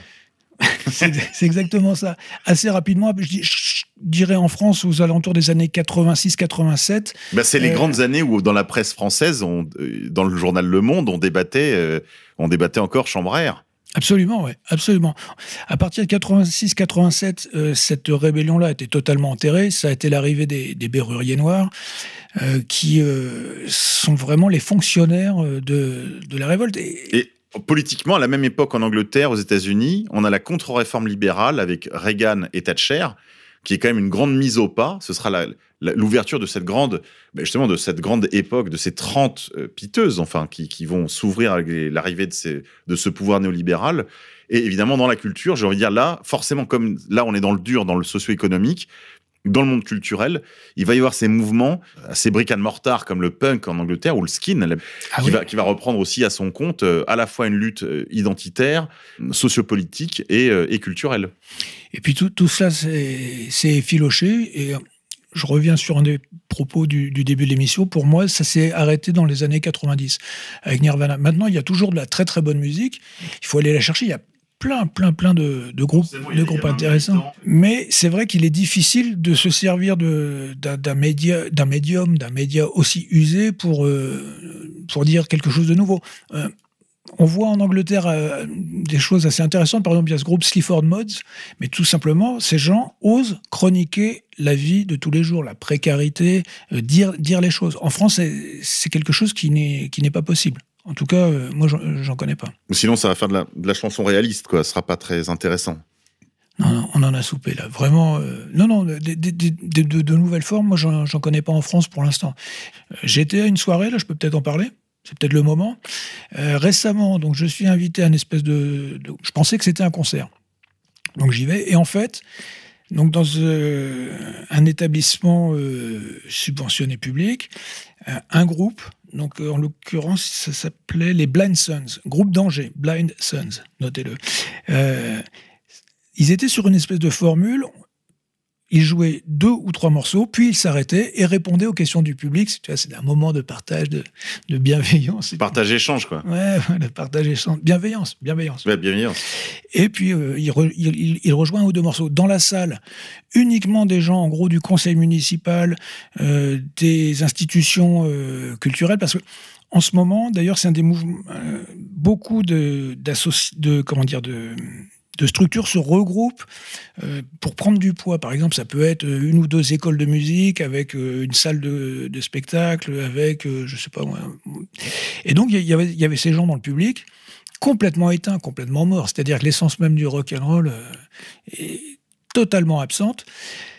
Et ce groupe jouer une musique pop qui remonte justement à Rocky Erickson, le, sat- le sataniste qu'on a diffusé euh, tout à l'heure. Et je me suis rendu compte qu'ils allaient dans des festivals. Donc musicalement, c'était finalement euh, rien à dire quoi. C'était, il y avait l'énergie était là, savent- mais mais c'était c'était dans un climat euh, subversif, subventionné quoi. C'est totalement vide. C'est-à-dire qu'ils savent extrêmement bien jouer. Ce sont des, des kids. hein. Ils ont 22, 23 ans, mais alors attention, ils jouent à un très très haut niveau. Tout simplement, ils n'ont plus rien à dire sur rien. Ils, ne peuvent que recon- reconduire des formes. Euh, là, par exemple, ces gens-là ont joué dans un festival à Austin où vivait Rocky Erickson dont je parlais. Euh, ce festival, maintenant, existe en collaboration avec une salle, je pense que c'est une salle à Angers, euh, qui, donc fait une édition d'un festival, d'un festival psychédélique. Et tout ça, ça tourne en boucle. C'est-à-dire que plus rien n'est dit, tout est subventionné. Et alors en plus, euh, le- la moyenne d'âge du public était quand même plutôt élevée là. Parce que Alors tu là- dis qu'il y avait que de l'institutionnel. euh, Ouais, alors bon, j'imagine qu'ils ont quand même un public de, de leur âge qui les, qui les suit. D'ailleurs, euh, à noter, ce sont souvent des petits, des petits bourgeois, des gens issus de la classe moyenne. hein. Les, autres sont sur euh, du rap, euh, des, choses, des choses comme ça. C'est devenu une musique de lettrés. Il faut une certaine culture pour suivre ces, ces groupes. Ce qui, est tout- en ce qui me concerne, c'est totalement incroyable. Alors là, effectivement, il y avait que des vieux complètement éteints. Euh, donc voilà, le, rock euh, en est rendu là. Alors les côtés sulfureux, il y en a plus du, tout, du tout. Et on s'aperçoit d'ailleurs qu'ils sont assez professionnels aussi quand ils parlent. Euh, ils font les questions, ils font les réponses. Euh, C'est assez, impressionnant le, côté peut-être simulacre. qui- tourne, qui tourne, qui tourne vite. Et dans chaque ville en France, que ce soit Rennes, Nantes, Bordeaux, Marseille, il y a un milieu musical.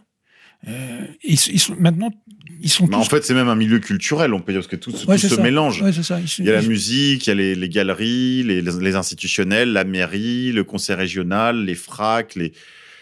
Et tout ça, en fait, ça bouffe à la même cantine, quoi. tout le monde est, est connecté, tout le monde se connaît d'une façon ou d'une autre. Et si on franchit certaines lignes, euh, on ne peut plus exister du tout. On, on parlait avant de démarrer de l'émission de la Ligue du LOL.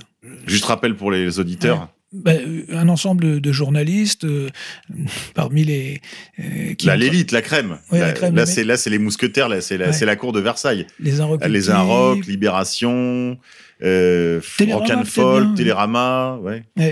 euh, qui finalement se, avait monté un espèce de réseau de, de harcèlement, tout particulièrement de, de jeunes femmes.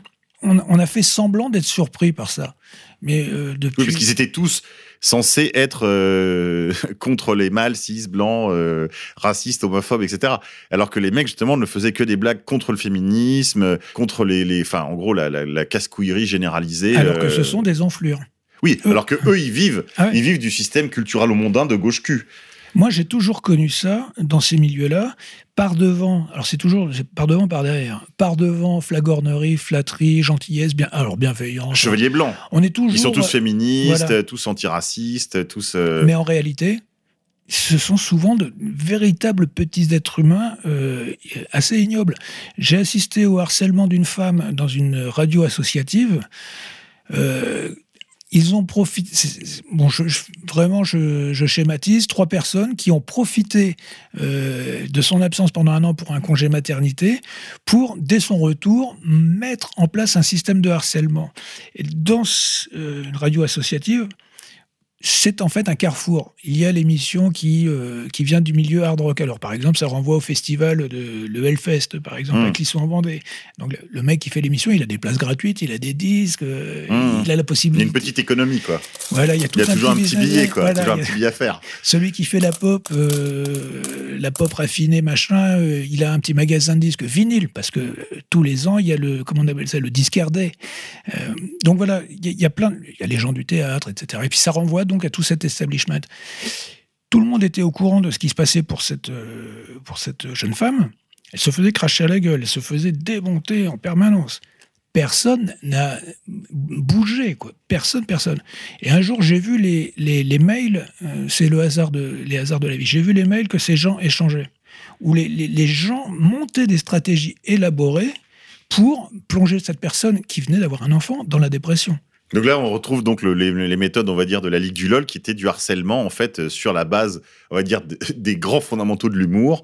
c'est-à-dire euh, la misogynie, euh, le racisme, Oui, euh, l'écrasement, l'écrasement des, des handicapés et tout et la, toute la- ce- la grande lâche- la grande lâcheté. Bon, il se trouve que moi j'ai eu une très mauvaise réaction et ça je, le dis euh, tout de suite, il ne faut absolument pas le faire. Je suis allé sur place et moi, c'était il y a longtemps, il y a prescription, j'ai- euh, défoncé un des mecs. C'est une gifle qui m'a, puisqu'on te demande de rembourser après la sécurité sociale, c'est une gifle qui m'a coûté euh, l'équivalent de 300-400 euros. Est-ce que tu payes l'arrêt maladie? Mais franchement, ça fait du bien. Pouvoir se payer une de ces petites enflures, ça fait vraiment du bien. Ça a arrêté automatiquement le harcèlement. Ils ont réussi à avoir sa peau, euh, cette personne, euh, par la suite. Mais euh, voilà, ça c'est un, des, épisodes qui m'a vraiment aiguisé contre cette culture de gauche. Mais est-ce que- qu'est-ce qu'on peut dire encore de cette économie justement locale, micro-locale, dans, par exemple par, vers ton bayou là? Comment ça fonctionne et, et quels sont les objectifs? Il y a des objectifs politiques à un moment donné, parce que tout ça c'est un maillage territorial. Il y a des mecs qui se font élire sur cette base-là. Des- Tu me parlais hors antenne de, de- du cas d'un type qui était euh, dans une radio associative et qui a Ah fini, oui. je crois, sénateur. Absolument, ouais. Encore, une, encore une belle histoire. Effectivement, dans les années 90, une grève, une grève qui a été euh, organisée par des gens qui travaillaient dans une, encore une autre radio. Et, alors, naturellement, tout ce milieu-là euh, vit de la précarité. C'est-à-dire qu'il y a les stagiaires qui veulent réussir dans ce milieu. Il y a les gens qu'on prend sur des emplois euh, Aidés ou aidés, précaires, etc. ouais. Il il y a tout, ce- tout ce public-là, donc on peut les manipuler dans tous les sens. Et ces gens-là avaient fait une grève parce qu'ils n'étaient pas payés. On s'était rendu compte à l'époque qu'il y avait un trou dans la caisse euh, par le directeur de, de cette radio.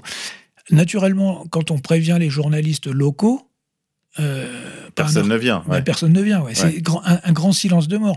Donc j'ai assisté à cette grève il y a bien longtemps, d'avant les Gilets jaunes, mais c'était vraiment euh, les, les- les premiers Gilets jaunes.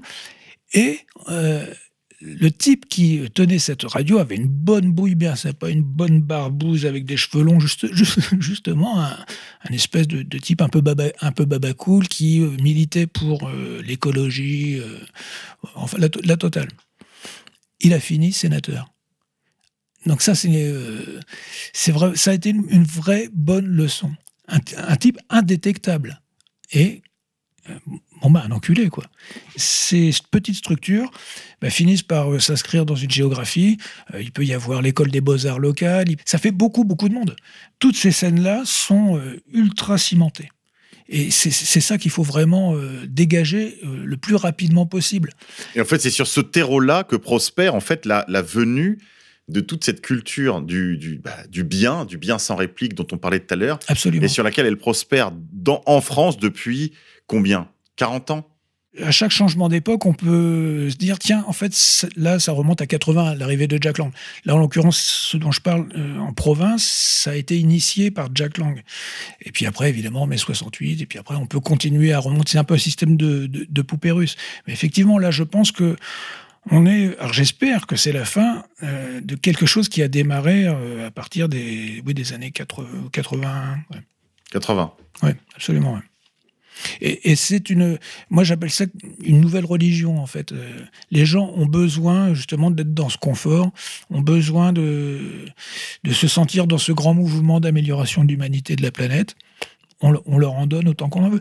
Et franchement, on peut leur donner n'importe quoi. Il y a beaucoup de gens qui euh, euh, n'oseront jamais émettre la moindre critique de peur de justement ne plus avoir cette petite vie sociale mondaine euh, qu'il y a dans, chaque ville. On, peut dresser un, petit calendrier avec euh, des, vernissages, des concerts. euh, les bonnes personnes savent où sont les, bons endroits. Euh, faut voir certaines expositions, certaines choses d'art contemporain que j'ai- pu admirer dans cette grande métropole de l'Ouest d'où je viens. Je me, souviens d'un cube euh, en plexiglas. C'était dans, une espèce de, festival, concert, avec euh, pas mal de choses exposées. Et dans le cube, en plexiglas, il y avait un homme et une femme entièrement nus. Euh, c'est comme s'ils étaient encastrés dans une table basse, en fait, comme deux singes, voilà. Et donc, l'organisateur avait ménagé un, parcours, c'était presque un parcours de voyeur. Moi, je ne savais pas, en fait, qu'on allait tomber là-dessus, donc je rentre par le petit tunnel. Enfin, le petit tunnel, euh, la, la promenade. hein. Et là, je tombe sur, sur ce spectacle. Je me souviens, il y, a- il y avait euh, à ce festival Natacha Atlas, qui était une chanteuse franco-égyptienne. Et elle, euh, avant son concert, elle était descendue pour voir et elle avait été extrêmement choquée. C'est quasiment des mauvais traitements, là, Ah, que tu nous décris. ouais, ouais, ouais. Bon, alors, en, en termes de mauvais traitements, on va passer à la chronique. Pourquoi tant de haine?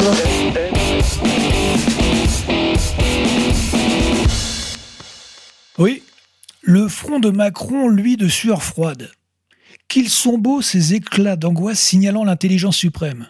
L'homme enfant, dans son costume de deuil noir, comme une toile d'avant-garde foireuse peinte par Soulage, s'agrippe au pupitre. Comme il va lui falloir du courage pour exorciser dans quelques instants le grand corps malade du pays.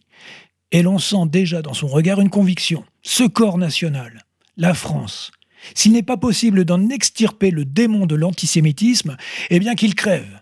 À cette perspective, la salle entière pourrait frissonner. Mission surhumaine pour ce croisement de Tintin reporter et de Dexter le serial killer. Lui, c'est le fardeau de l'indicible souffrance juive, et il doit dire la vérité au peuple atteint de déficience intellectuelle. Enfin, il parle. Ce sont d'abord des salutations, des remerciements destinés aux invités du CRIF, dont on entend les claquements de mâchoires et les cliquetis de couverts. Pour l'expert en République, sur le podium, il s'agit d'être professionnel. Autour des tables, ça on en est sûr, ce ne sont ni des ouvriers chauffagistes, ni des déboucheurs de chiottes. Il est très probable, mais errare Pierre-Marie Est, il est très probable que les convives sont des étoiles du monde du spectacle, des médias, de la finance, du journalisme, de la politique, de la diplomatie, de la science, des hautes sphères juridiques, de la chanson de variété et du prêt-à-porter. Quelques-uns au sein de cette concentration d'élite sont peut-être même les amis d'un pays lointain, mais pas forcément. Bref, ce sont des gens de réseau, d'influence et de pouvoir. Attention, ne nous méprenons pas. Tous ont plein, plein d'autres choses très humaines en commun avec les Gilets jaunes. Mais ce soir, là, pour Emmanuel Macron, il constitue une audience first quality. Puis, il entre dans le vif du sujet. Les morts. Les récents d'abord. Antoine Veil, désormais domicilié au Panthéon, aux côtés d'Alexandre Dumas ou de Jean-Jacques Rousseau. Mais aussi Claude Lanzmann, l'auteur d'un célèbre reportage. Reportage qui, avec un peu plus d'investigation et un peu moins de plans interminables sur un chauffeur de locomotive, aurait pu révéler une histoire surprenante que je découvre au moment même où je rédige ces lignes. Je viens d'apprendre avec intérêt que le site du bunker numéro 1 d'Auschwitz, la première chambre à gaz de l'histoire de l'humanité, n'a été localisé qu'en l'an 2000. Oui, vous avez bien entendu, l'an 2000. Une découverte extrêmement tardive quand on pense au procès enduré par le professeur Forisson dès la fin des années 70. Professeur maudit dont les allégations auraient peut-être dû entraîner de la part de ses détracteurs plus de réponses détaillées, plus d'investigations scientifiques, plus de recherches opiniâtres, plus de collecte de témoignages. Par exemple, Claude Lanzmann aurait pu rencontrer la famille de paysans polonais qui avaient été expropriés de sa ferme à proximité du camp horrifique, puisque ces braves gens, les paysans polonais, hein, pas les SS, se sont réinstallés dans leur domicile au lendemain de la guerre. Le journal Le Monde ne le précise pas, mais on imagine que des travaux importants de rénovation, voire de reconstruction, ont dû être engagés. Néanmoins, le journal d'information Le Monde imprime noir sur blanc ceci. Ces gens s'étaient réinstallés dans leur ancien domicile et ont vécu dans une ancienne chambre à gaz entourée de fausses communes. En comparaison, la maison de Dupont de Ligonnès ressemble à celle de Oui Oui au Pays des Jouets. Ça y est, il est bien chaud l'acteur. Il envoie de magnifiques périodes, tantôt susurrées comme par un jouvenceau suicidaire qui ne veut plus quitter ses méditations rêveuses. Tantôt il menace, le souffle court, mais toujours avec son étrange ton doucereux. Le message est clair. Le monde de l'antisémitisme se divise en deux catégories. D'un côté, les brutes ariennes qui s'échauffent encore et toujours pour un prochain pogrom. De l'autre, les barbares, pas même capables de déchiffrer l'étiquette du sac de couscous qu'ils ont volé, et vont baffrer dans un terrier en banlieue. L'heure est au cadeau élyséen, dissolution sans explication d'amicales et d'associations culturelles. Le bastion social, Blood and Honor et Combat 18. Macron annonce également l'interdiction d'organiser des boycotts pour soutenir la Palestine et de nouvelles normes visant à criminaliser l'antisionisme. Il faut donc s'attendre avoir retiré des rayons de librairie, par exemple, un livre que je suis en train de lire, Israël sans le sionisme, un titre qui fait rêver, de Uri Avneri. Et croyez-moi, l'auteur ne fait partie d'aucune des catégories susmentionnées. Mais ce n'est pas assez, il faut un moment de bravoure, un clou du spectacle, un morceau d'anthologie. Est-ce que vous ne feriez pas allusion à cette litanie de non-juifs associés à des villes bien françaises? Eliezer de Touques, Samuel Ben Salomon de Falaise, Simba de Vitry en Moselle, Eh oui. Samson Ben Isaac de Chinon Ça fait rêver, Moïse d'Evreux, Thérèse Benelia de Corbeil. Oui, je fais bien allusion euh, à tous ces personnages. Sauf que quiconque voudrait bénéficier de l'enseignement de ces sages au nom typique ne le pourra pas. J'ai eu beau fouiller Internet en long, en large et en travers, je n'ai trouvé aucune citation d'aucun de ces grands auteurs. J'ai cherché de site en site, de page en page, cherché sur des catalogues en ligne de maisons d'édition spécialisées, des listes euh, en français, en anglais, rien. Je ne doute pas que des trésors d'intelligence, de poésie et de sagesse nous attendent. Mais de là à affirmer que euh, ces gens ont fertilisé la France, de là à suggérer qu'ils ont influencé des générations de Français, n'y aurait-il pas une légère exagération? Ah oui, j'ai trouvé une trace ou deux. Une dispute nourrie entre deux rabbins pour savoir s'il fallait mettre beaucoup ou peu de farine dans les pains azimes. Également une discussion pour savoir si une femme enceinte pouvait se remarier. C'est un bon début pour tendre vers l'universel. Mieux, un des rabbins, donné en exemple à la nation par le président, est, selon les Annales de Normandie, une revue euh, de sciences humaines, alors j'ai même carrément la page, hein, page 305 à 306, eh bien, un des rabbins est un brasseur d'affaires. D'autres, tels ce Haïm Ben Isaac, a laissé un recueil d'actes juridiques totalement obscur, d'autant qu'il n'a jamais été édité. Plus loin, Abba Marie de Lunel se serait battu pour interdire à ses co-religionnaires l'étude de la philosophie et des sciences. On a fait mieux comme démarche d'élévation de l'humanité. Et Moïse lui, il a parcouru la Provence et l'Espagne pour maintenir les Juifs dans le cadre d'un tribalisme intransigeant. Rabbi Moïse était particulièrement révolté par les mariages mixtes qui se multipliaient à l'époque, tout particulièrement euh, entre des femmes euh, juives et des aristocrates. L'ensemble de ces noms dormait tranquillement dans la Jewish Encyclopédia, publiée entre 1900 et 1906 par Isid- Isidore Singer, qui fut un opposant d'ailleurs d'Édouard Drummond. Je vous donne le nom original de ce livre, Encyclopédie de l'histoire et de l'évolution des mentalités de la race juive.